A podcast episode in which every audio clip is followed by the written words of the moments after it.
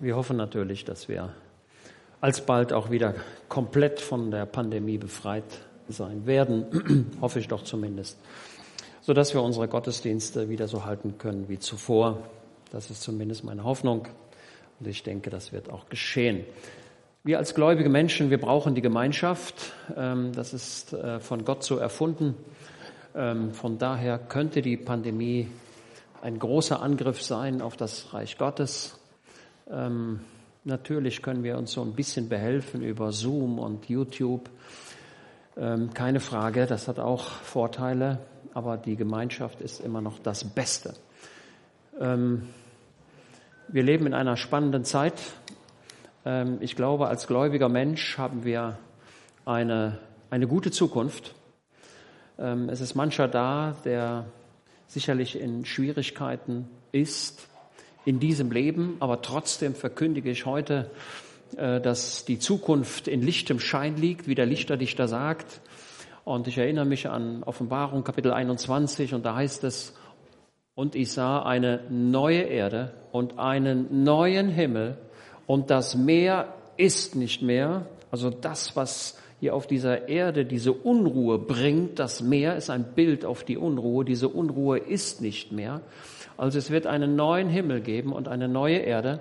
Also wenn du dich jetzt ärgerst, ähm, dass dein Auto kaputt ist, was du erst vielleicht neu bezahlt hast, egal, das bleibt eh hier. Und wenn du sagst, Mensch, ich möchte aber gerne ein Schloss haben und ich möchte gerne ein Grundstück haben an der Côte d'Azur mit Blick aufs Mittelmeer und das alles habe ich nicht, äh, das bleibt eh alles hier, das wird alles verschwinden und es wird etwas Besseres geben als was du und ich was wir uns vorstellen können. Also es gibt einen neuen Himmel und es gibt eine neue Erde. Und Johannes sieht dann wieder, dass Jerusalem aus dem Himmel herabkommt auf diese Erde und dann sagt er, siehe das Zelt Gottes bei den Menschen. Und das ist das Endziel deines und meines Glaubens. Ähm, dort mit dem Heiland in alle Ewigkeit zu leben. Ja, und viele fragen sich, haben eine Frage, indem sie sagen, kann ich denn im Himmel kann ich im Himmel glücklich sein, wenn ich denn weiß, dass meine Kinder nicht dort sind? Das ist eine schwierige Frage. Und manch einer ist betrübt darüber, indem er sagt, ja, Heiland, du hast mir meine Sünde vergeben, ich weiß, ich bin dein Kind. Und wenn du in den Wolken erscheinst und mich rufst, dann werde ich entrückt in die Wolken und ich werde so beim Heiland sein. Oder wie Paulus sagt, ähm, ich habe Lust abzuscheiden und bei Christus zu sein und bei Christus zu sein. Wenn der gläubige Mensch stirbt, dann darf er bei Christus sein. Kann ich dann im Himmel glücklich sein, wenn die, wenn die eigene Familie vielleicht gar nicht gerettet ist? Wie kann man im Himmel glücklich sein, wenn dann die eigenen Leute nicht dabei sind? Das ist doch eine berechtigte Frage, oder? Wie will ich denn die, die Ewigkeit zubringen im Himmel und ewig dem Gedanken anhängen, wo sind meine Kinder? Wir beten für die Kinder und die Kinder sind auch geheiligt durch die Eltern, keine Frage. Wir dürfen da guter Hoffnung sein, aber das ist natürlich eine Frage. Und ich glaube, dass wir die Antwort in Offenbarung 21 finden. Denn dort heißt es, und er wird abwischen jede Träne und er wird jeden Schmerz beseitigen. Auch diesen Schmerz wird der Herr Jesus beseitigen. Du wirst im Himmel glücklich sein dürfen für Zeit und Ewigkeit. Ja? Ähm, wir sind hier auf dieser Erde, sind wir orientiert an den Menschen, mit denen wir zu tun haben. Das ist völlig normal. Äh, der Ehemann, Ehefrau, Ehefrau, Ehemann, Eltern, Kinder, Kinder, Eltern, Menschen, Nachbarn, Arbeitskollegen, wir alle arbeiten in einem Umfeld und die Menschen, mit denen wir zu tun haben, die sind uns dann auch ans Herz gewachsen. Und wir wünschen, dass alle die, die wir kennen, die wir lieb haben, dass sie in den Himmel kommen. Und wir mit ihnen im Himmel sein dürfen. Wir sind menschenorientiert, aber im Himmel sind wir Christusorientiert. Der Gegenstand deiner Zuneigung im Himmel wird Jesus sein und er alleine. Siehe das Zelt Gottes bei den Menschen. Er will mit dir Gemeinschaft haben und er wird es. Das ist die Sehnsucht des Heilandes. Gemeinschaft zu haben, dich zu sehen, dich zu fühlen. Und du wirst es umgekehrt auch haben. Ich bin der festen Überzeugung, dass der Heiland, der Herr Jesus, der jetzt zum, zur Rechten des Vaters sitzt, immer zu seinem Vater schaut, so erwartungsvoll schaut und, sagt, und fragt, ja, wann ist es denn soweit? Ja, wann ist es denn soweit? Und der Vater schaut in die Augen seines Sohnes. Er sieht diese sehnsuchtsvollen Augen und er sagt, nun warte noch, es wird geschehen. Und so sollten wir auch unser Leben zubringen auf dieser Erde in der Erwartung, endlich in den Himmel zu kommen. Du wirst vielleicht fragen, wie sieht's denn aus mit dem Tod? Darüber reden wir nicht so gerne, ne?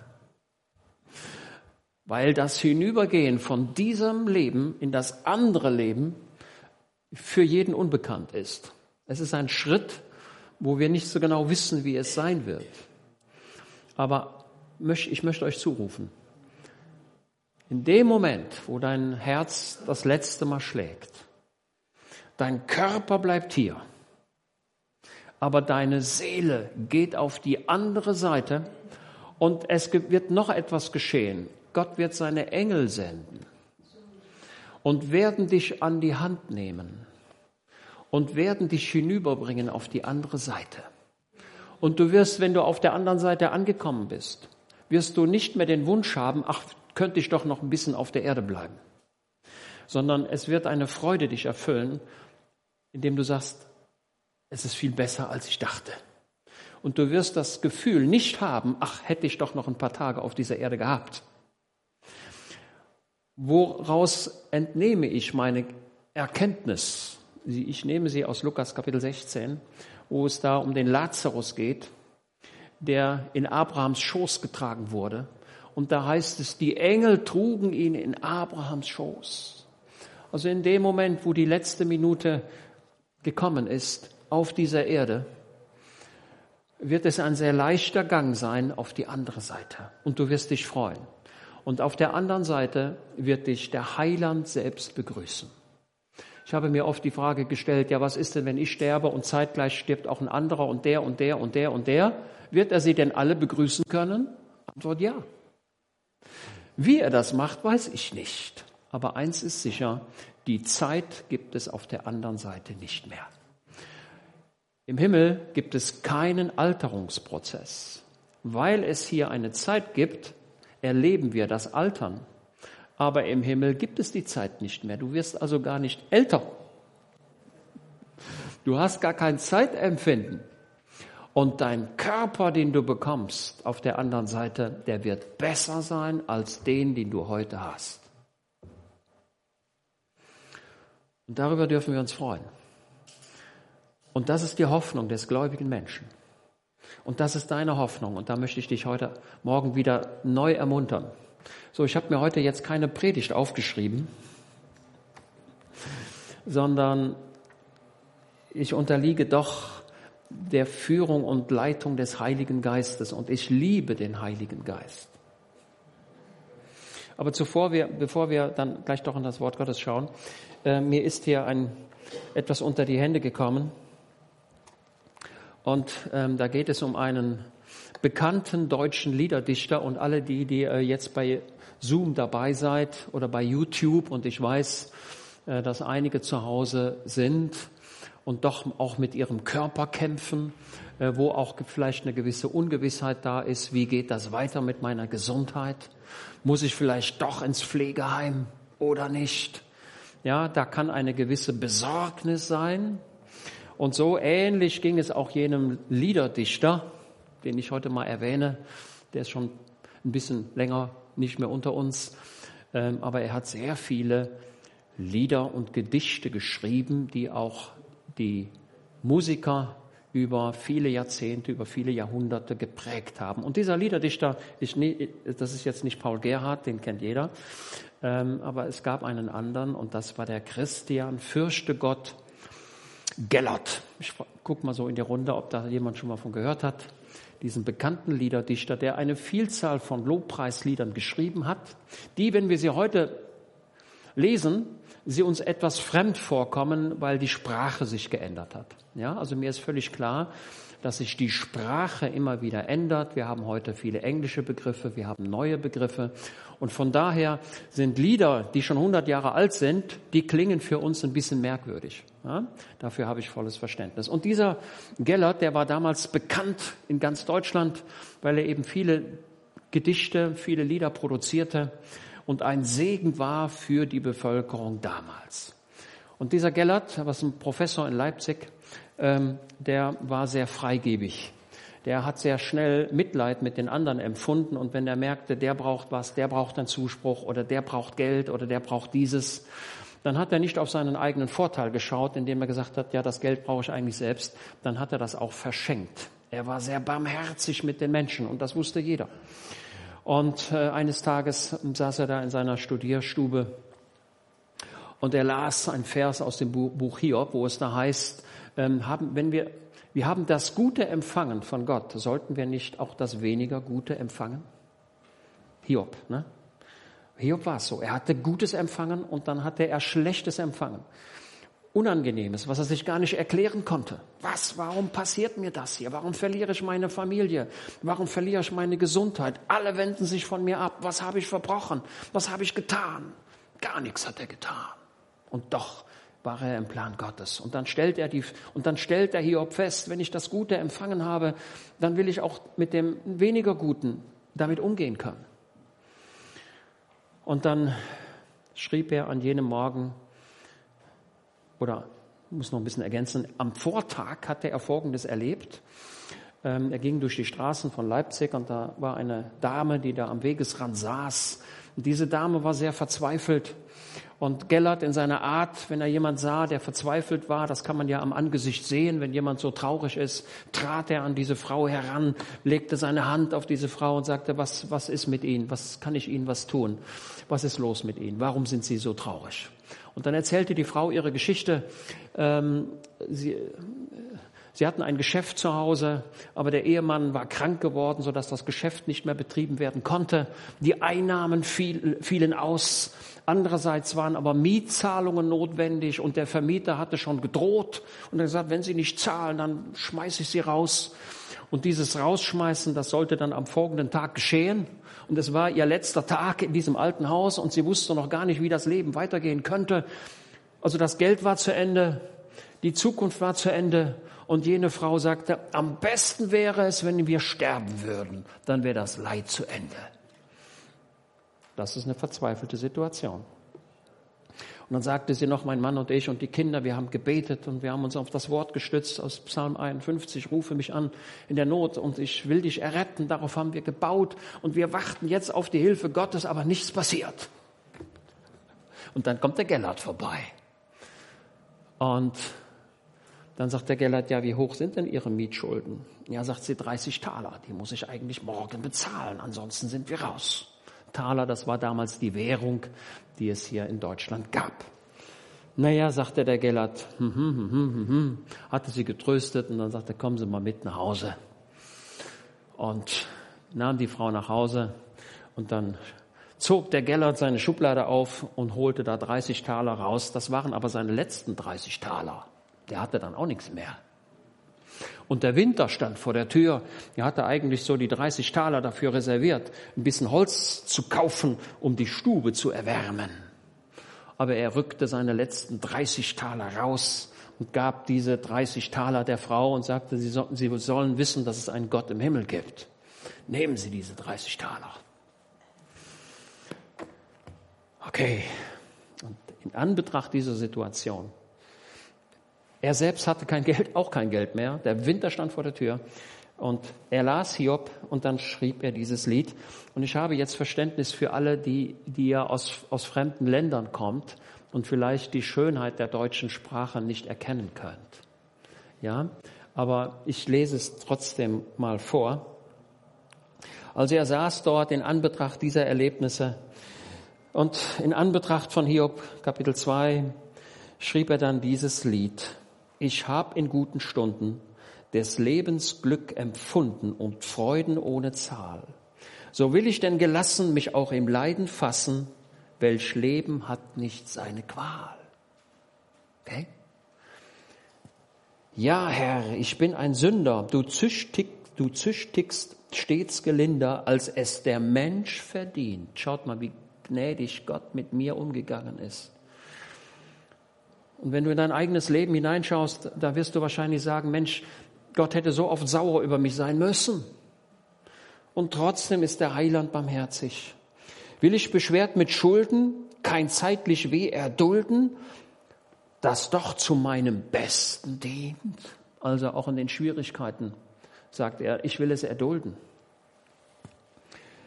Dir will ich mich ergeben, nicht meine Ruhe und Leben mehr lieben als den Herrn. Dir, Gott, will ich vertrauen und nicht auf Menschen bauen. Du hilfst und du errettest gern. Das möchte ich euch allen auch heute Morgen nochmal zurufen. Der Heiland errettet gerne. Darum ist er gekommen. Das ist sein Ziel. Er ruft dich und er zieht dich. Und das tut er durch den Heiligen Geist. Durch den Heiligen Geist ergreift er dein Herz heute Morgen und zieht dich mit mächtigen Seilen der Liebe wenn wir das bloß erkennen könnten, wie lieb der Heiland dich hat. Und wenn du sagst, kann er mich denn lieben, der ich das und das getan habe? Antwort ja. Seine Liebe ist unermesslich groß. Ich habe keine Vorstellung davon, wie groß die Liebe des Heilandes ist. Ich habe nur so ein bisschen Ahnung. Ja, nur ein bisschen. Lass du mich Gnade finden, mich alle meine Sünden bekennen und bereuen. Jetzt hat mein Geist noch Kräfte, sein Heil lass mein Geschäfte, dein Wort mir Trost und Leben sein. Also alle die, die ihr heute Morgen zuhört, stützt euch auf das Wort Gottes. Das ist das Einzige, was tragfähig ist. Und daran halten wir fest. Ja? Und wenn der Teufel dir das Heil streitig machen möchte, dann sag, Herr Jesus, ich danke dir, dass du für mich bezahlt hast. Alle meine Sünden hast du getragen. Ich bin dein Kind. Wer ist der stärkste Paraklet für dich? Wer ist der, der, der beste Fürsprecher für dich? Die Antwort, hm. also sind, du hast zwei Fürsprecher. Du hast zwei Advokaten. Einmal ist es der Herr Jesus selbst im Himmel. Denn das Wort Gottes sagt, dass der Herr Jesus mich bei dem Vater vertritt. Und das Wort ist Advocatus. Er ist ein Advokat. Er ist der Paraklet. Er ist der Fürsprecher für mich beim himmlischen Vater. Und dann habe ich noch einen zweiten Fürsprecher. Und das ist der Heilige Geist. Er vertritt mich im Gebet mit unaussprechlichem Seufzen. Haben wir den Gedanken? Du hast zwei Parakleten, du hast zwei Advokaten, du hast zwei Rechtsanwälte, die deine Rechtssache vertreten. Und mit all deinen Sorgen darfst du heute zu Jesus kommen und sagen, Herr, ich fürchte mich vor diesem, ich fürchte mich vor dem Tod, ich fürchte mich vor, dem, vor der Krankheit, ich fürchte mich vor der Zukunft, ich fürchte mich vor meinem Arbeitgeber, ich fürchte mich vor meinem Chef, ich fürchte mich, ich glaube, dass ich die Arbeit gar nicht schaffen kann. Ich weiß nicht, wie es weitergeht. All das legst du beiseite und sagst, Herr Jesus, ich danke dir, dass du mein Fürsprecher bist. Der gläubige Mensch hat den Heiland als Fürsprecher. Habt ihr sowas schon mal gehört? Er ist der beste Anwalt, den es auf dieser, den es überhaupt gibt. Es gibt nichts Besseres. Du hast einen Anwalt, einen Advocatus. Wenn ich in Christus sterbe, bin ich des Himmels Erbe. Was schreckt mich Grab und Tod? David spricht ja von dem Tal der Todesschatten. Ne? Mir ist es noch nicht ganz, ich habe es noch nicht ganz verstanden. Aber David spricht davon, dass der Schatten des Todes, so als wenn, als wenn etwas vor sein Leben fährt und davon der Schatten, der überschattet ihn. Und dann das, was den Schatten wirft, ja, der Tod, der Tod wirft den Schatten. Und der rückt weg, weg und dann ist der Schatten auch weg und der Weg ist frei. Das ist das, was im Tod passiert. Du gehst quasi durch eine Tür auf die andere Seite. Der Schatten ist weg und du schaust in die, in, in die Ewigkeit hinein und bist bei Christus. Ja? Glaubt nicht den Leuten, die da sagen, du bist tot, machst, äh, dann wird alles schwarz und dann musst du irgendwie da in der Erde warten und, und, und, und du merkst gar nichts. Nein, ich habe Lust abzuscheiden und bei Christus zu sein. Bei Jesus Christus im Himmel. Das ist noch nicht das, was irgendwann mal kommt, aber es ist schon da. Auch auf des Todes Pfade vertraue ich deiner Gnade. Du Herr bist bei mir in der Not. Das sind Verse, ne? Herr Jesus, ich danke dir, dass du bei mir bist in meiner Not. Ja, es, ist, es kann so sein, dass bestimmte Ängste dich überfallen. Das ist eine Strategie des Teufels. Ähm, Angst. Vor allem vor diesem und vor jenem. Angst. Oder vielleicht auch die Angst, Herr, bin ich überhaupt errettet? Das kann auch sein. Dass diese Angst da ist. Bin ich überhaupt dein Kind? Komme ich überhaupt in den Himmel? Dann sei gewiss, der Herr Jesus kennt dich und sieht dich und er hat dich in seiner Hand. Ich will dem Kummer wehren, dich durch Geduld verehren, im Glauben zu dir flehen. Habt ihr? Der gläubige Mensch lebt aus Glauben. Das ist das, was Paulus sagt. Ich lebe aus Glauben, im Glauben, aus Glauben. Der Glauben ist das Fundament. Ich glaube, dass Jesus im Himmel ist. Ich glaube, dass er mein Erlöser ist. Ich glaube, dass er der König ist. Ich glaube, dass er der Herr ist. Ich glaube, dass er mein Erretter ist. Er ist mein Hort, meine feste Burg. Er ist alles für mich. Okay? Wenn ihr eine Versicherung habt, das ist eine gute Sache, macht das. Aber in den Himmel zu kommen, da brauchst du Jesus.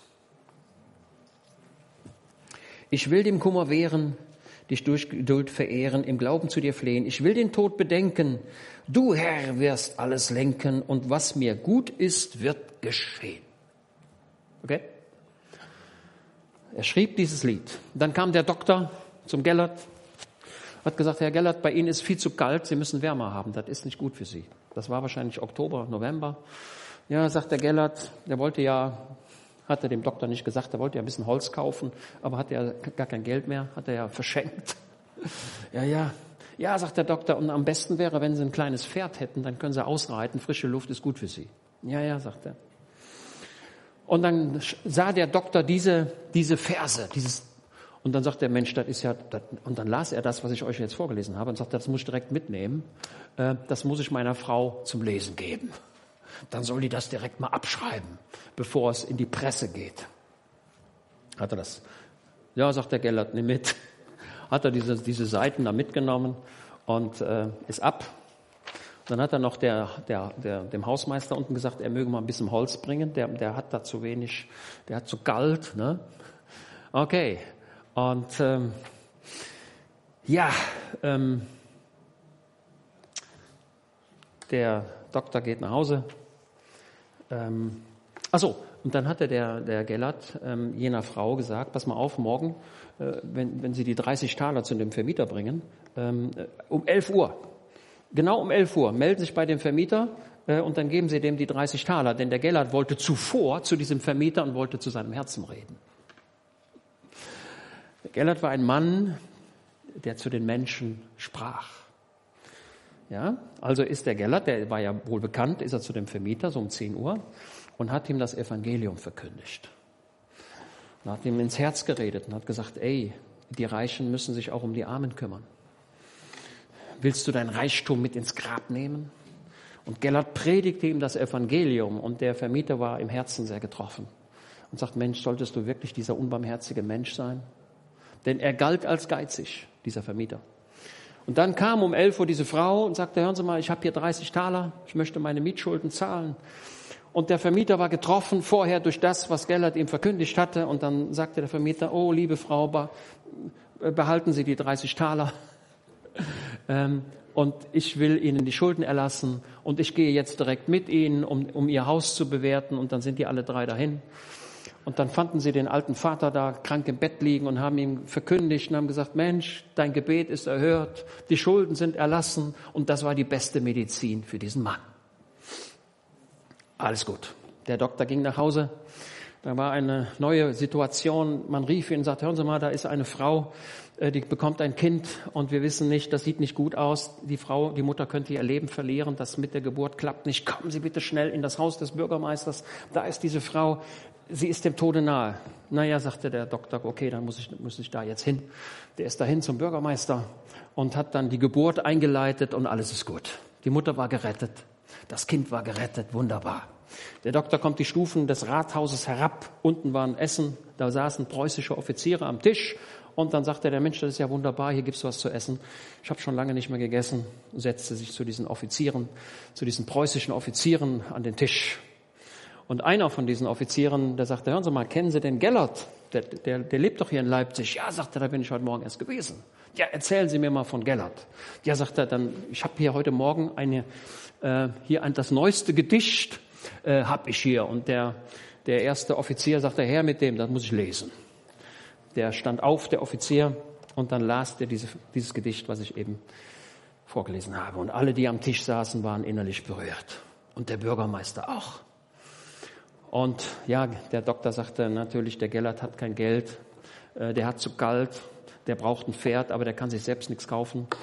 Und dann sagte der Bürgermeister, öffnete das Fenster, äh, rief einen der Burschen herbei und sagte, ey du, mach mal den Wagen voll mit Holz und fahr das nach Leipzig. Haben die auch gemacht. Der Offizier, der sagte, Mensch, der rief den Adjutanten und sagte, hören Sie mal, schreiben Sie das Lied hier ab, das muss ich haben. Und der Bürgermeister sagte, ja, wenn der das abschreibt, dann schreibe ich das auch ab. Und äh, es gab jetzt schon mehrere Abschriften dieses Liedes. Okay. Am Nachmittag kam der Gellert wieder nach Hause, eine Ladung Holz vor der Türe. Da sagte er, kommt das denn näher? Hab ich nicht bestellt? Ja, alles gut, alles gut, alles gut.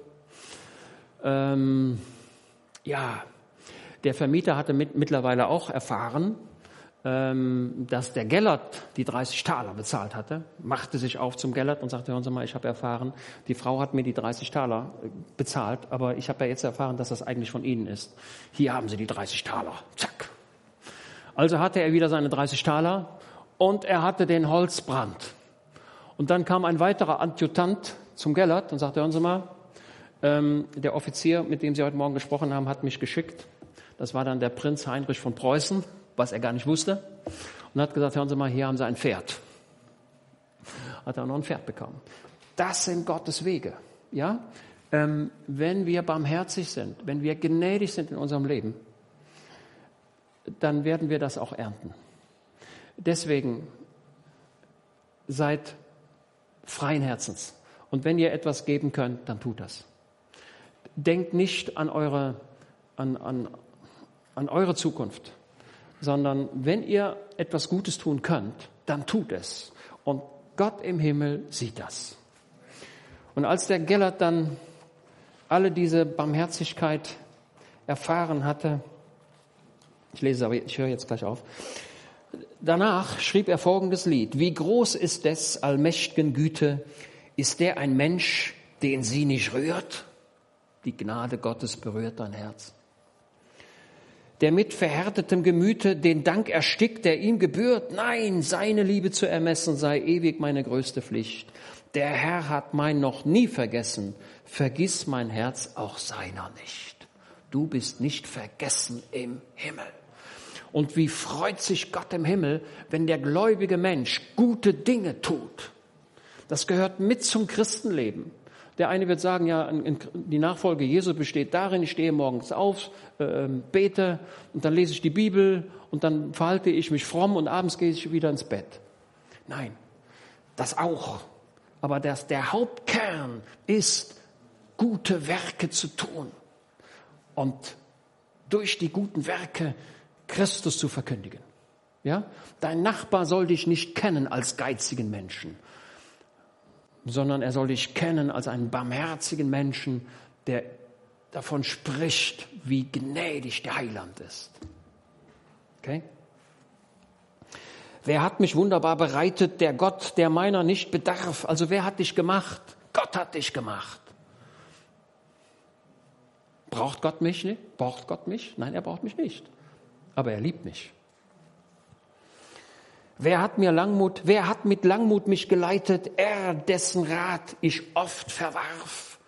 Wie oft hast du nicht auf das Wort Gottes gehört? Wie oft hast du mit deinem eigenen Leben, bist du durch die Wand gegangen und sagst, das will ich jetzt. Ne? Und war der Heiland beleidigt?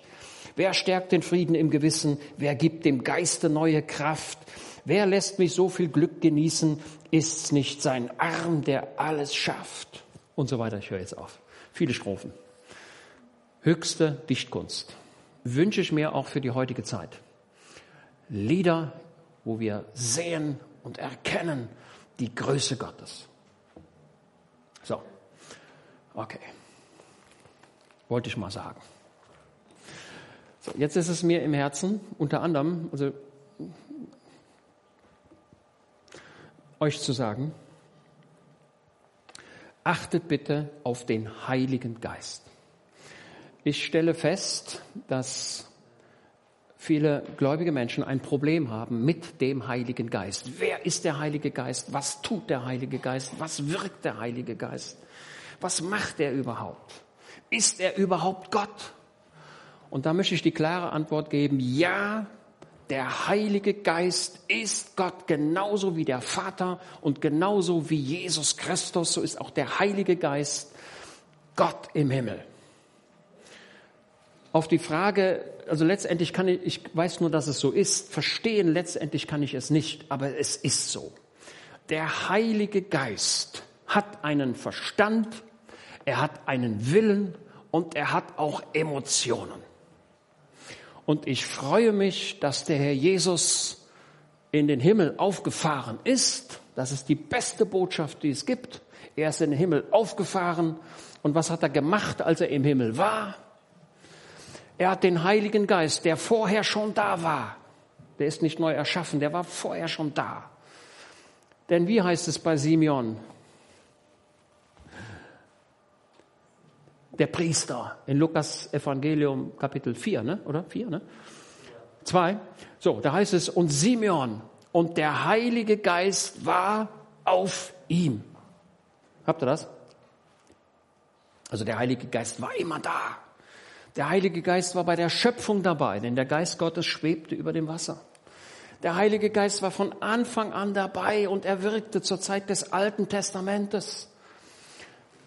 Und dann sagte Herr Jesus, ich mache noch was viel Besseres.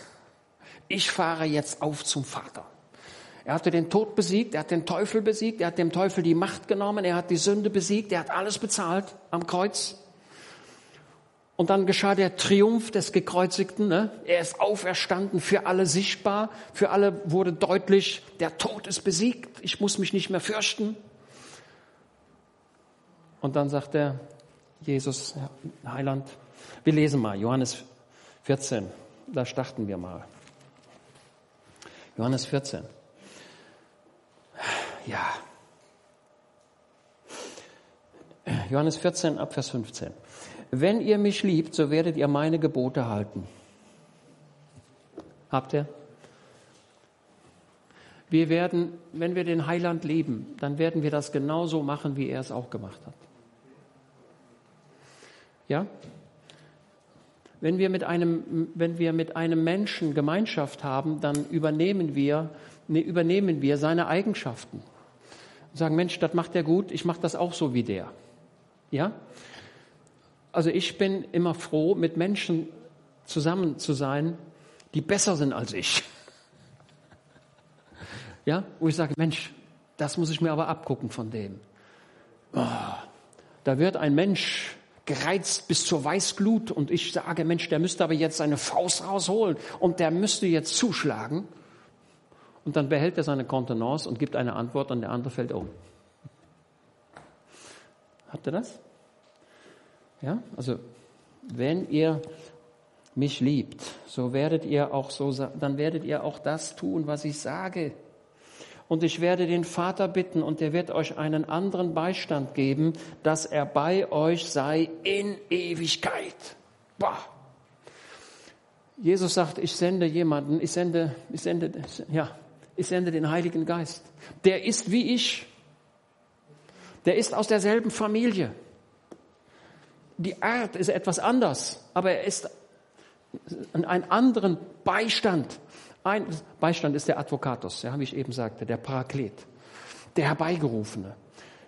Ich rufe einen herbei und der ist bei euch. Und nicht nur bei euch, sondern auch in euch.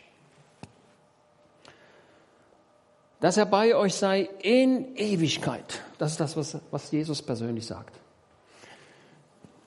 den Geist, also den Heiligen Geist. Und der wird hier bezeichnet als den Geist der Wahrheit. Der Heilige Geist hat viele Bezeichnungen, extrem viele Bezeichnungen. Ich erlaube mir das mal. Also er ist der Geist der Besonnenheit. Er ist der Geist, der in dir das Brennen verursacht, wie von Apostel, brennend im Geist. Ja? Er ist der Geist der Erkenntnis, der Geist des Flehens, der Geist der Gottesfurcht, der Geist des Gebetes, der Geist des Glaubens, der Gnade, Geist der Kindschaft. Er ist auch ein Geist der Kraft. Wenn wir beten Kraft aus der Höhe, dann hört sich das so an als Einfluss. Aber für mich ist lieber, indem ich sage, Heiliger Geist, ich kann dich persönlich ansprechen. Komme bitte. Dürfen wir den Heiligen Geist ansprechen? Antwort ja. Was ist seine Hauptaufgabe? Die Hauptaufgabe des Heiligen Geistes ist es, Jesus groß zu machen. Also man kann, wie kann man erkennen, dass der Heilige Geist wirkt? Antwort, ich kann erkennen, dass der Heilige Geist wirkt, wenn ich klein werde und Christus groß. Das, wenn das so ist, dann weiß ich, dass der Heilige Geist wirkt.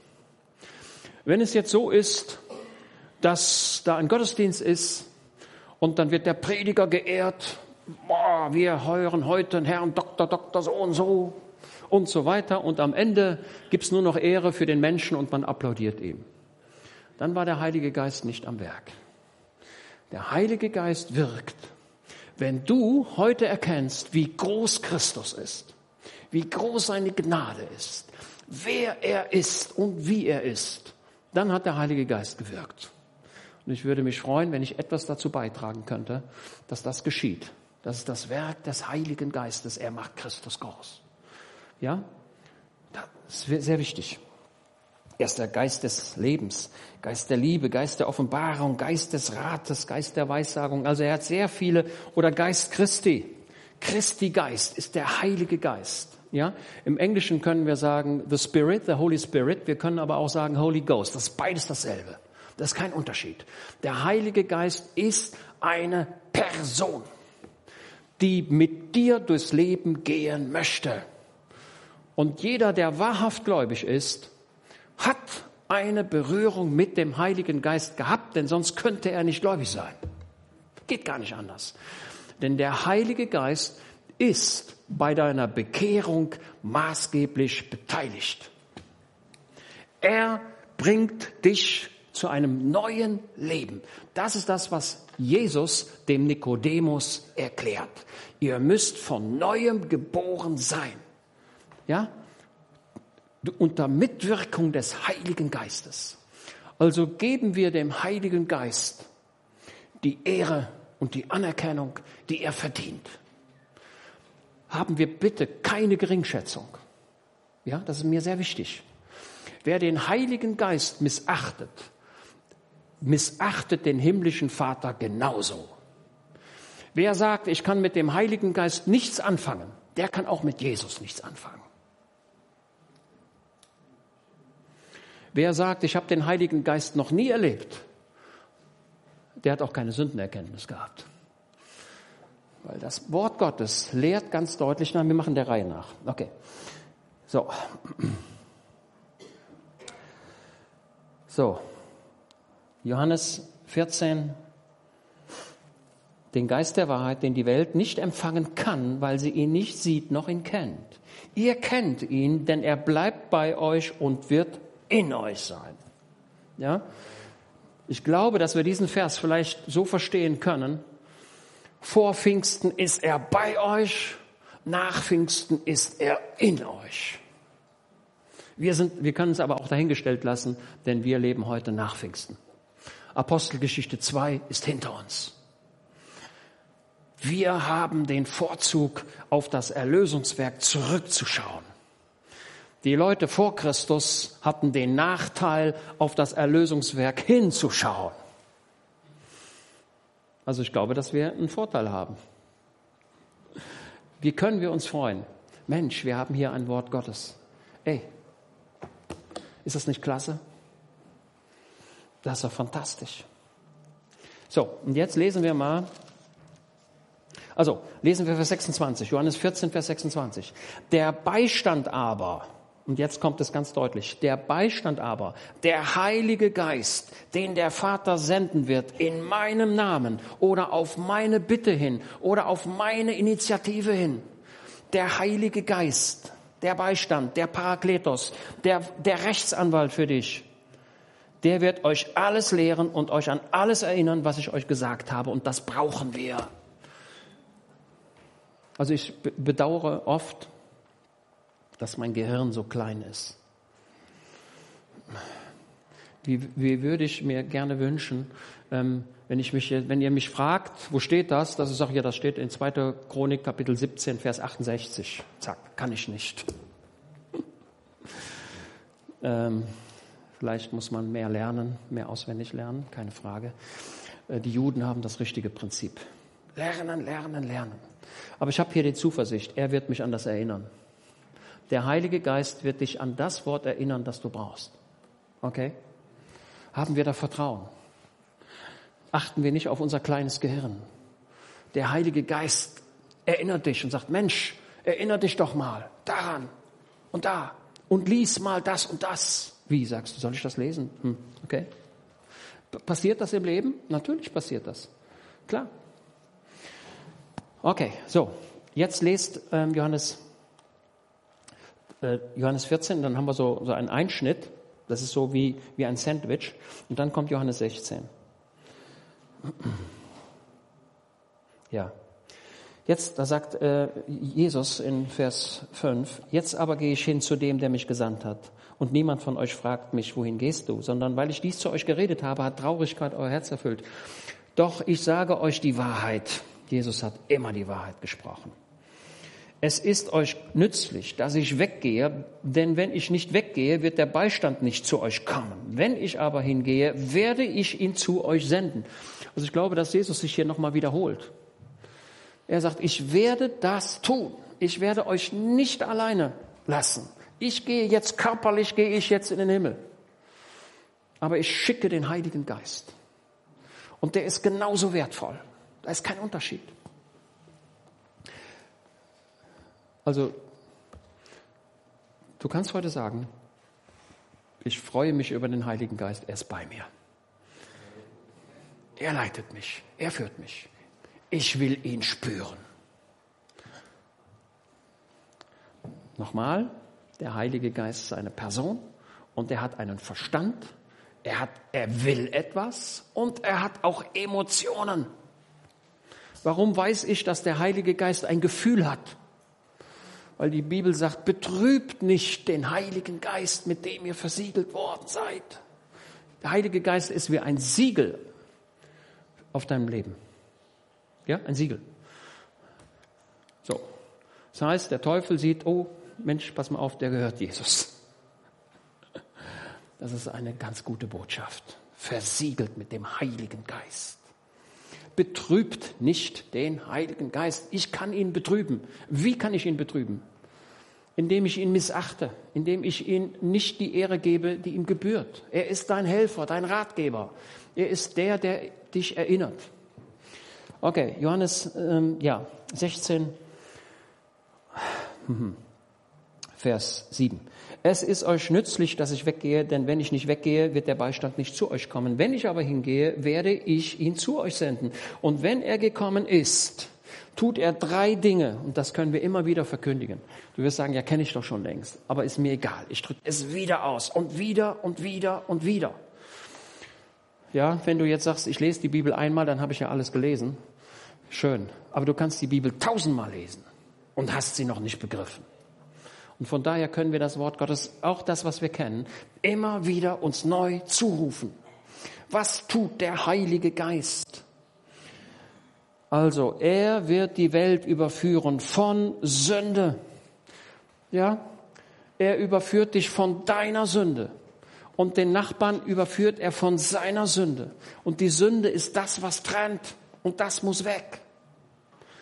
Die Sünde trennt dich von Gott, von der Gemeinschaft mit ihm. Und wie geht das? Wie kriege ich die Sünde denn weg? Indem ich sie zu Jesus bringe. Und Jesus deckt den Mantel seines Blutes über deine Sünde. Das wird zugedeckt. Und der himmlische Vater sieht dich jetzt, aber er sieht nur das Blut, also die Decke sieht er. Die Sünde, die dahinter liegt, sieht er nicht mehr, weil sie durch das Blut des Lammes bedeckt ist oder weg ist. Ich drücke noch mal ganz deutlich aus. Der biblische Gerechtigkeitsbegriff bedeutet, dass Gott dich so sieht, als wenn du die Sünde gar nicht begangen hättest, weil er sie gar nicht sehen kann, weil das Blut Jesu da drüber ist. Boah, das ist das Evangelium. Was wäre mit Adolf Hitler, wenn er in der letzten Minute seines Lebens seine Sünde bekannt hätte, also wenn der Heilige Geist an ihm gewirkt hätte und er hätte ihn überführt und sagt, Mensch, du bist doch ein Mörder, ein Millionenmörder. Du hast dich an dem Volk Gottes vergriffen. Du hast den, das Volk Israel, da hast du deinen, da hast du den Augapfel Gottes berührt und du hast die gläubigen Menschen ins Gefängnis gebracht, millionenfaches Leid und Elend verursacht. Und er hätte seine Sünde bekannt. Kommt er, wäre er in den Himmel gekommen? Ja. Ja, das Blut Jesu reicht aus. Okay? Er überführt von der Sünde. Das ist eine, eine, eine der Hauptaufgaben des Heiligen Geistes. Wenn das bei dir geschieht, dann lass es geschehen. Fang nicht an, dich zu verteidigen, sondern sag, ja, Heiland, du hast recht. Ja, du hast recht. Aber ich weiß, dass du barmherzig bist. Ich weiß, dass du gnädig bist. Heiland, ich komme zu dir. Immer wieder neu. Ja? Und mit der Sünde, die du morgen begehst, kommst du wieder zu Jesus. Immer wieder. Und jetzt sagst du vielleicht, ja, was ist denn, wenn ich gleich, jetzt haben wir, wie viel Uhr haben wir? Jetzt haben wir 11.05 Uhr. Um 11.07 Uhr machst du eine Sünde und um 11.09 Uhr kommt Jesus wieder. Das Blut Jesu reicht auch für die zukünftigen Sünden. Wenn du ein Kind Gottes bist, dann lebst du unter dem Schutz des Heilandes, unter dem Mantel seines Blutes befindest du dich. Und er wird jetzt nicht sagen, du hast mir treu gedient, aber in der letzten Sekunde deines Lebens hast du das und das gemacht. Mit dir will ich nichts zu tun haben. Nein.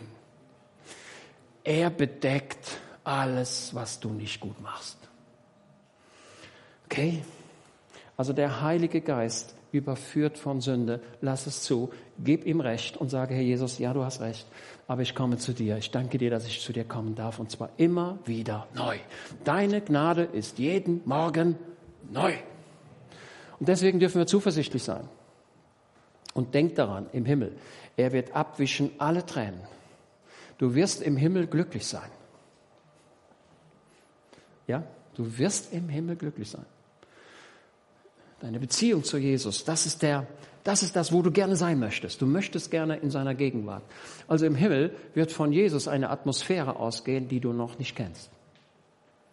Du wirst das heiße Verlangen haben, möglichst, ne? also wenn, wenn da die Fußballspieler spielen, dann kommen die Fans, die kommen dann runden und da haben die ein Schild, ne? da sagen die, hör mal, ich will dein Trikot haben, ne?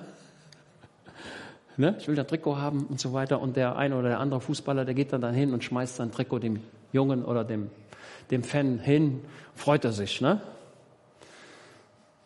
Ja, so wird es auch im Himmel sein. Alle Menschen, die im Himmel sind, werden gerne in seiner Nähe sein. Es wird eine Atmosphäre von ihm ausgehen, die ist unglaublich. Und es werden viele Menschen im Himmel sein. Denn Jesus spricht von vielen Wohnungen und wenn er von vielen Wohnungen spricht, dann meint er auch viel. Ist, der Himmel ist groß. Größer als ich denke. Und wovon wird der Heilige Geist noch überführen? Von Gerechtigkeit, von der Rettung. Jesus hat für mich Rettung hervorgebracht. Ähm, und er ist auferstanden und hat diese Rettung dokumentiert. Sie ist sicher.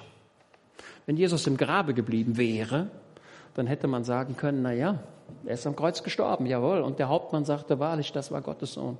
Keine Frage. Aber wie kann ich das glauben? Ich kann es deswegen glauben, weil der Tod ihn nicht halten konnte. Tod konnte ihn nicht festhalten. Jesus konnte machen, was er wollte. Und wer war bei seiner Auferstehung dabei? Der Heilige Geist. Na klar war der bei der Auferstehung dabei. Matthäus 3. Jesus geht zum Jordan. Ne? Dieses schöne Kapitel Matthäus 3. Der Johannes, der predigt den Leuten.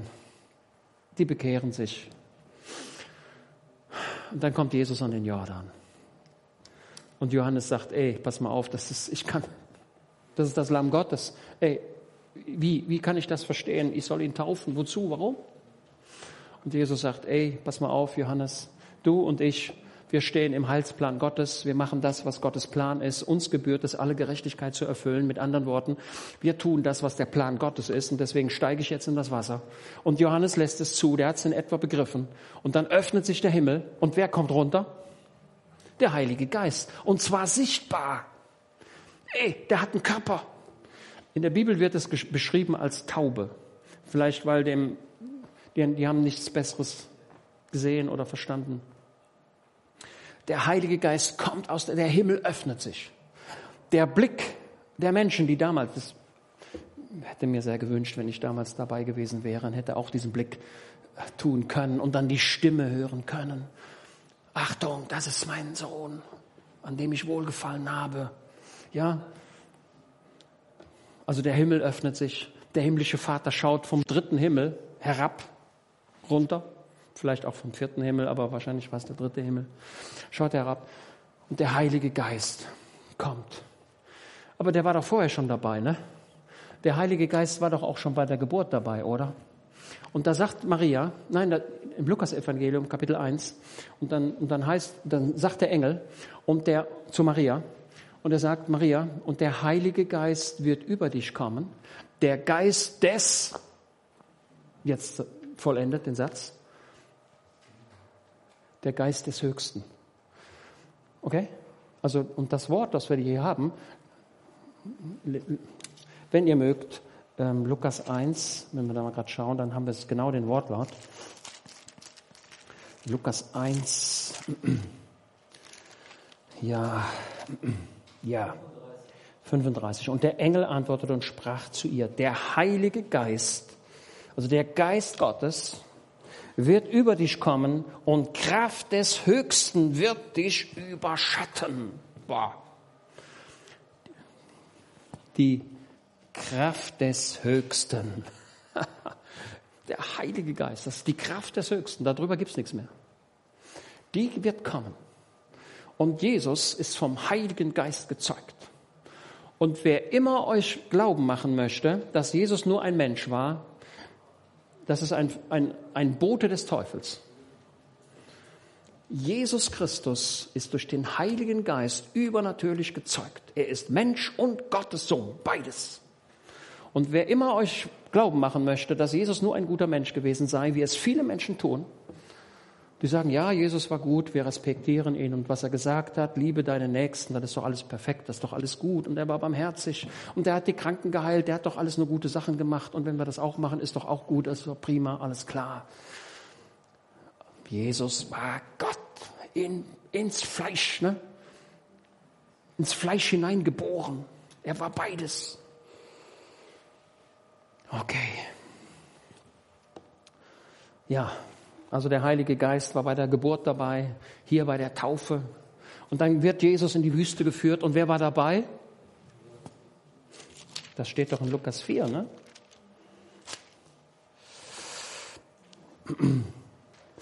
Ja, Mensch, guck doch mal, was da steht. Ähm, zum Beispiel Lukas 4. Jesus aber voll Heiligen Geistes kehrte vom Jordan zurück und wurde durch den Geist in die Wüste 40 Tage umhergeführt. Und dort hat er eine schlimme Zeit erlebt, 40 Tage. Und wer hat ihn durchgetragen? Der Heilige Geist. Boah. Jesus war voll des Heiligen Geistes. Er tat nur das, was der Vater ihm sagte. Er tat nur das, wozu der Heilige Geist ihn leitete. Jesus ist der Inbegriff der Geistesleitung. Vers 14. Und Jesus kehrte in der Kraft des Geistes nach Galiläa zurück. Der Heilige Geist war in ihm, der Heilige Geist war auf ihm, der Heilige Geist führte ihn. Also fantastisch.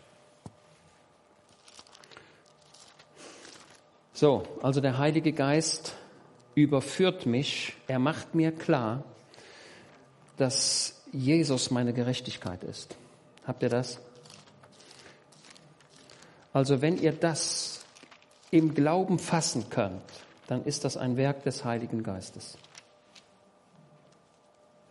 Und dann gibt es noch das Dritte, was er in dir klar macht.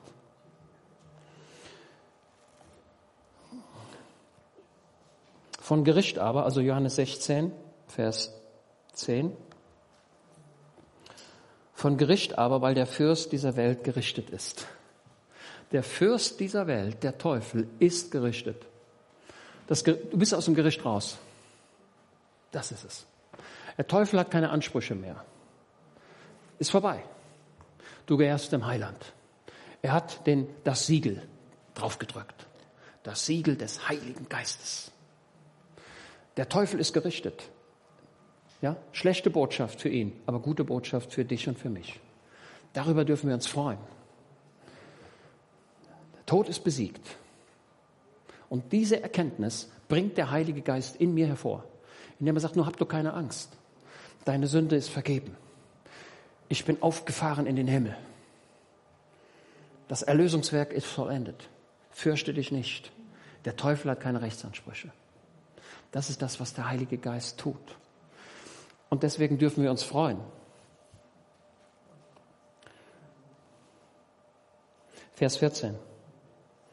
Er wird mich verherrlichen. Er wird mich verherrlichen. Habt ihr das? Der Heilige Geist wird Jesus verherrlichen. Er wird, den, er wird Jesus groß machen. Das, ich wiederhole jetzt, ich weiß. Normalerweise tue ich das nicht, aber hin und wieder dann doch. Heilige Geist macht Jesus groß. Das ist eine fantastische Botschaft. Er wird mich verherrlichen, denn von dem meinen wird er nehmen und euch verkündigen. Alles, was der Vater hat, ist mein. Darum sage ich, dass er von dem meinen nimmt und euch verkündigen wird. Jesus Christus macht sich sichtbar durch den Heiligen Geist. Das Wort verherrlichen ist ein sehr schwieriges Wort. Ähm, wir müssen mal in den nächsten Bibelstunden, müssen wir mal darüber sprechen, über den Unterschied zwischen Gerechtigkeit und Heiligung. Was ist eigentlich der Unterschied zwischen Heiligung und Gerechtigkeit? Beides sind wichtige Dinge, die wir verstehen sollen und müssen. Paulus schreibt an die Heiligen und dann sagt er, ihr Heiligen, ihr müsst geheiligt werden. Merkwürdige Formulierung. Ohne Heiligung wird niemand den Herrn sehen. Ja? Also wir wollen uns diesem Prozess auch unterwerfen. Ja? Du sollst heilig sein. Es gibt einen Unterschied zwischen heilig, also im Alten Testament, zwischen heilig und unheilig und zwischen rein und unrein. Das sind zwei Begriffspaare. Rein, unrein, heilig, unheilig. Das müssen wir unbedingt mal näher beleuchten und da ein bisschen Klarheit hineinbringen. So, So, jetzt muss ich mal gucken, was ich mir hier noch. Ähm, ja. So. Noch ein Bild. Als das Volk Israel aus, aus Ägypten zog, dann sind sie ja schnell durch, die, durch diese Halbinsel durchmarschiert, das Volk Israel. Und dann kamen sie zu dem, zu dem Wasser, wo sie nicht mehr weiter konnten. So. Und die sind, im Eilmarsch sind die Leute ja gelaufen. Also Tag und Nacht. Also unglaublich. Ich weiß gar nicht, wo die die Kraft her hatten, so, so schnell zu gehen. Und die, die hätten ja auch mal schlafen müssen. Ne? Ja, die werden wahrscheinlich auch geschlafen haben, aber irgendwie ging das sehr zügig. Und was begleitete das Volk Israel auf dem Weg von Ägypten in das gelobte Land? Da hatten wir, da haben wir nachts eine Feuersäule und tagsüber eine Wolkensäule. Und diese, diese Elemente gaben dem Volk die Möglichkeit, wir müssen nicht viel denken, wir müssen da nur hinterher. Wir müssen nicht viel denken, immer nur da hinterher. Ey, was für sichtbare Zeichen Gottes, oder? Würde ich mir auch mal wünschen. Ja? So ein übernatürliches Naturerlebnis, aber das ist, das ist göttlich, ne? Da ist einfach so eine Wolke. Also ich stelle mir das so vor, wie es in den Kinderbibeln auch gemalt ist. Da ist so eine Säule, wie so ein, wie so ein Tornado, so eine, so eine Säule. Vielleicht hat die auch Geräusche gemacht, die man weit hören konnte. Und irgendwann, wenn die Dämmerung kam, hat sich diese Wolkensäule in eine Feuersäule verwandelt. Ey, wie geht das? Boah, und dann konnten die gut gucken. Und die war immer da, ne? Tagsüber die Wolkensäule und nachts die Feuersäule. Das ist das, was der Heilige Geist tut. Er ist immer da. Er will dich leiten. Er will zu dir reden. Und das und diese Leitung, die er tut, ist richtig. Da kannst du blind vertrauen. So, so jetzt frage ich euch mal, bei dem Volk Israel waren da ein paar Leute, die sagten, Mensch, da geht die Wolke. Ich glaube, wir sollten da gehen, dann ist es schneller. Oder die anderen sagten, ey, der Berg da, der scheint mir doch ein bisschen hoch zu sein. Nee, ähm, hier der Weg, der, der ist besser. Haben die das so gemacht? Nein, sie haben es nicht so gemacht. Die haben blind vertraut und haben gesagt, das ist die Wolkensäule, das ist die Feuersäule und wir sind eh nicht sachkundig und Drohnen haben wir auch nicht und wir wollen unseren eigenen Weg auch gar nicht finden. Das Einzige, was wir tun, da hinterher, sonst nichts. Blindes Vertrauen. So wünscht sich das der Heilige Geist. Geben wir dem Heiligen Geist die Ehre, die er braucht. Er will dich führen und leiten und du kannst ihm vertrauen, blind, ohne darüber nachzudenken, ist das jetzt richtig oder falsch. Folge ihm. Jetzt wirst du sagen, ja, wie passiert das denn in meinem Leben? Wie kann ich das denn, wie, ähm, so, das ist ein, ein innerliches Empfinden darüber, mach das jetzt. Ja, mehr ist es nicht. Du hast, ne, der Vater Krüger, der sagte immer, den ihr die meisten von euch nicht kennen, der Vater vom Horst Krüger, ne, der sagte dann immer, hm, hm, hm, hm mir ist so, als wenn ich das so tun sollte. Und genau so ist es. Es ist nicht immer die hundertprozentige Überzeugung, aber es ist ein innerliches Empfinden, dass ich sage, ja, das ist jetzt dran, das sollte ich jetzt tun. Das ist die Führung des Heiligen Geistes. Also, Gottes Gegenwart unter uns und so weiter. Ja. So, jetzt muss ich mal gucken.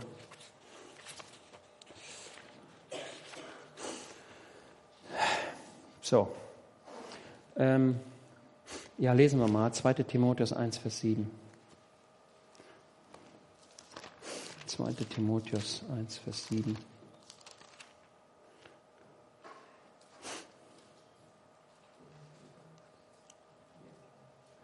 Ja, da spricht der Paulus zu seinem, zu seinem Jünger Timotheus, dieser fantastische Kerl, Ach Mensch, den Timotheus. Der hatte so gute Eltern, denn er, ja, 2. Timotheus 1, Vers 5, denn ich erinnere mich des ungeheuchelten Glaubens in dir, der zuerst in deiner Großmutter Luis und deiner Mutter Eunike wohnte. Ich bin aber überzeugt, auch in dir. Mensch, was hatte der für gute Mütter, ne? Der Timotheus. Also hier wird die Mutter erwähnt und die Großmutter. Väter werden hier nicht erwähnt. Okay, also welche, das ist sehr schön, wenn die, wenn die Eltern glauben für ihre Kinder. Ja? Wenn die Oma und Opa glaubt für die Enkel. Das hat eine Auswirkung, die könnt ihr euch gar nicht, könnt ihr gar nicht ermessen. Ja, wenn du sagst, ja, ich habe aber bis jetzt noch keine Wirkung gesehen. Doch, die Wirkung ist da. Es ist eine unglaubliche Wirkung. Um dieser Ursache willen erinnere ich dich, die Gnadengabe Gottes anzufachen, die in dir durch das Auflegen meiner Hände ist. Also wenn Paulus die Hände aufgelegt hat, dann war es nicht Paulus, sondern das Händeauflegen hat die ganze Sache befeuert, hat die ganze Sache befördert. Also nicht, dass jemand denkt, mir muss jemand die Hände auflegen und dann klappt das. Das ist nicht der Fall. Das Händeauflegen ist eine Ermunterung des Glaubens. Durch das Händeauflegen ähm, kann der, für den gebetet wird, den Glauben produzieren und das für sich in Anspruch nehmen. Ja? Also Hände auflegen ist biblisch. Gehört immer in die biblische Gemeinde. Völlig klar. Hände auflegen. Ja? Das ist eine der Grundprinzipien. So. Ähm, denn Gott hat uns nicht einen Geist gegeben, also einen heiligen Geist der Furchtsamkeit, sondern der Kraft, der Liebe und der Besonnenheit. So. Also auf die Frage, oder ich gebe jetzt ein weiteres Beispiel. Wie kann ich erkennen, dass der Heilige Geist in mir ist? Antwort, wenn du besonnen bist. Ich habe hier einen Satz geschrieben. Der Heilige Geist produziert in dir die notwendige Zurückhaltung, wenn die Gefühlswelt mit dir durchgehen möchte. Der Heilige Geist gibt dir, eine, gibt dir die Weisheit, in schwierigen Situationen die richtige Entscheidung zu treffen. Der Heilige Geist versetzt dich in die Lage, die Ordnung aufrechtzuerhalten. Das ist der Geist der Besonnenheit. Ja? Natürlich auch der Kraft und der Liebe. Ich habe jetzt nur mal das Merkmal Besonnenheit daraus genommen. Und damit verdrängt der Heilige Geist die Angst in deinem Leben. Viele haben mit Angst zu kämpfen. Ist das jetzt auch richtig oder so? Wenn der Heilige Geist dich führt, dann gibt er dir die Überzeugung, das ist richtig. Mach das mal. Und dann sagst du, okay, mache ich, hab keine Angst. Ich bin im Willen Gottes. Okay, kann man das sehen? Und tausend andere Dinge tut der Heilige Geist. Und der macht mich auch fertig für den Tag der Entrückung.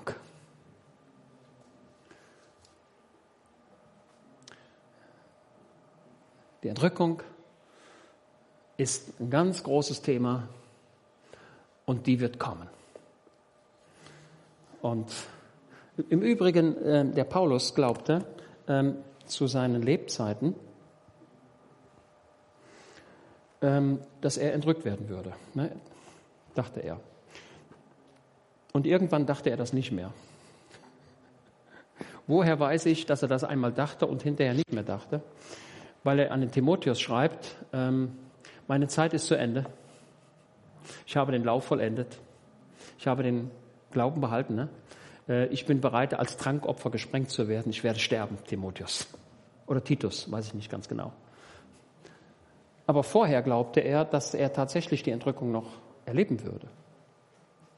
Denn er spricht von wir, als er an die Thessalonicher schrieb. Ähm, Im Übrigen haben wir jetzt über viele Mittwochabende äh, die zwei Thessalonischer Briefe durchgenommen und ich glaube, dass viele davon einen Mehrwert hatten und alle, die nicht mitgemacht haben, die haben das verpasst. Die beiden Thessalonischer Briefe sind fantastische Briefe. Da erfahren wir so viel. Ähm, und auch dieses große Thema der Entrückung äh, Thessalonisch, die, die Leute haben ja den Paulus da vertrieben aus, den, aus Thessaloniki, wo der Josef jetzt war, musste ja abhauen. Da ist er nach Beröa abgehauen, nicht abgehauen, nach Beröa gegangen. Die waren aber edler als die Leute zu Thessalonisch. Der war in Thessalonisch nur ein paar Wochen, also der war ja jetzt nicht viele Jahre. Aber diese Zeit hat gereicht, dort eine große Erweckung in Gang, in Gang, zu setzen. Und dann kommt er nach Korinth und dort hört er die Botschaft von den Thessalonischern. Mensch, da sind aber jetzt, der ist gestorben und der ist gestorben und der ist auch gestorben. Und dann haben die gesagt, ja Moment mal, wir sind doch in der Trübsalzeit, wir haben doch hier Verfolgung und so weiter. Wie kann das denn sein? Da sterben uns die Gläubigen weg. Wo sind die denn? Wo bleiben die denn? Wo gehen die denn hin? Und Paulus belehrt sie und sagt, na habt mal keine Angst über die Entschlafenen Nee, nee. Ähm, wenn die Entrückung kommt, dann werden die, die in Christus gestorben sind, auferstehen und mit uns, er spricht von uns, ja, mit den Lebenden in den Himmel entrückt werden und so werden wir wie sein, alle Zeit bei ihm. Das ist das, was Jesus auch in Johannes ähm, 14 äh, lehrt. In meines Haus, in meines Vaters Haus sind viele Wohnungen ich gehe hin, euch eine Wohnung zu bereiten und wenn das fertig ist, werde ich euch zu mir holen. Das ist für mich die wichtigste Aussage des Heilandes. Er hat mir sagen lassen, er hat es aufgeschrieben und heute auch dir, lässt er mitteilen, er möchte gerne dich im Himmel begrüßen. Ich möchte, dass ihr bei mir seid. Ja, was die Entrückung betrifft, Johannes 14, die ersten drei Verse, dann ähm, aus dem Thessalonischer Brief, äh, 1. Thessalonischer Kapitel 4 und dann lest auch dazu 1. Korinther Kapitel 15, die Verse 51, wo Paulus sagt, und die erlaube ich mir abschließend dann auch nochmal zu erwähnen, euch zur Freude, nicht zur Bedrohung. Wenn, wenn das jetzt zur Bedrohung wird, indem du sagst, Mensch, ich bin ja gar nicht fertig. Mensch, wenn Jesus heute wiederkommt, dann bleibe ich ja hier. Dann ist das auch eine gute Botschaft für dich, denn dann kannst du heute sagen, Herr Jesus, sei mir gnädig. In 1. Korinther 15. So, 1. Korinther 15. Was haben wir denn da? Siehe, ich sage euch ein Geheimnis. 1. Korinther 15, 51. So. Im Neuen Testament haben wir öfter den Begriff Geheimnis. Was ist ein Geheimnis? Äh, ein Geheimnis ist zum Beispiel ein Passwort bei einem Computer. Das ist ein Geheimnis. Ne? Also wenn der Josef mir sein, oder der Joachim gibt mir seinen Computer von der Arbeit, ne? gibst mir deinen Arbeitscomputer und dann mache ich damit. Und dann wird es wahrscheinlich so sein, dass ich damit gar nichts machen kann, weil da ein Passwort drauf ist. Vermute ich doch mal. Also im, in der Unternehmenswelt muss da ein Passwort drauf sein. Und dann sage ich, ja, ähm, ich kann damit nichts machen, ich das, kenne das Geheimnis nicht. Sag mir dein Geheimnis. Und dann wird er sagen, nee, tue ich nicht.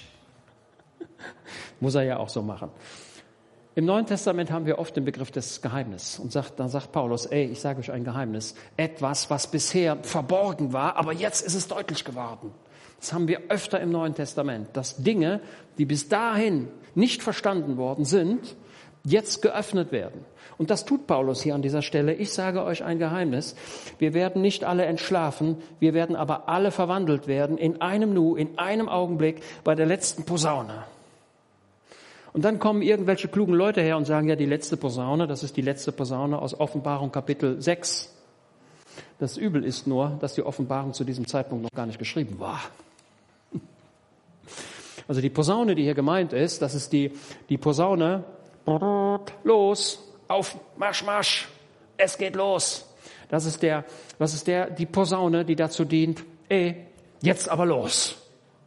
Das ist der, das, ne? Also wenn eine Armee sich bewegen muss, ne, da sind tausend Soldaten, die, die sehen da, die stehen da und dann warten und wann geht's denn endlich los? Und dann wird die Posaune, die Posaune, die ein bestimmtes Signal transportiert. Und das hört jeder.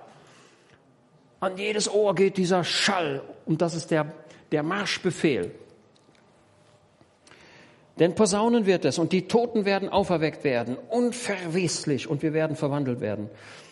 Denn dieses Verwesliche muss Unverweslichkeit anziehen und dieses Sterbliche Unsterblichkeit anziehen. Also die Toten werden auferstehen und die dann Lebenden werden mit den Toten, die dann auferstanden sind, in den Himmel entrückt und wir werden für alle Zeit bei Christus sein. Und dann warten wir im Himmel auf die neue Erde, auf den neuen Himmel. Ja, und ich habe keine Lust, überhaupt kein Interesse daran, die Trübsal auf dieser Erde zu erleben. Ich will bei Christus sein. Und ich hoffe, dass das dein stärkster Wunsch ist, den du in deinem Leben überhaupt empfindest. Ich will bei Christus sein, sonst gar nichts. Das, alles ist unwichtig. Eins ist wichtig, bei Jesus sein. Ja? Sein Geist gibt unserem Geist Zeugnis, dass wir Gottes Kinder sind. Auch das ist ein Werk des Heiligen Geistes. Lest Römer Kapitel 8. Römer Kapitel 8, da kommt das Wort Heiliger Geist oder Geist überragend oft vor, was der Geist alles macht. Er formuliert sogar in dir das Gebet. Unglaublich, oder? Ja, also wer jetzt nicht weiß, wie geht das mit dem Gebet und so weiter, und da tut man sich immer so schwer und da fällt mir nichts mehr ein, ähm, und dann, ach ja, beten wir mal für den und dann, ja, hm, was können wir denn noch machen? Ach ja, beten wir mal für Afghanistan, ja, hm, hm, okay, was können wir noch machen? Für die Bundestagswahl, ja, und so weiter. Aber das Gebet im Geist ist ein ganz anderes Gebet, weil der Heilige Geist die Formulierung übernimmt. Ja, er übernimmt die Formulierung in dir und das Gebet geht durch Und der Heilige Geist hat, bringt seine eigene Sprache mit. Das ist unglaublich. Er bringt die eigene Sprache mit. Und da lassen wir das in unserem Leben einfach zu. Okay, gut. Ich bin zum Ende gekommen. Ich habe euch das gesagt, wo ich jetzt glaubte, dass das wichtig sei. Und konnte vielleicht den einen oder den anderen ermuntern. Ja? Joachim, kommst du nach vorne?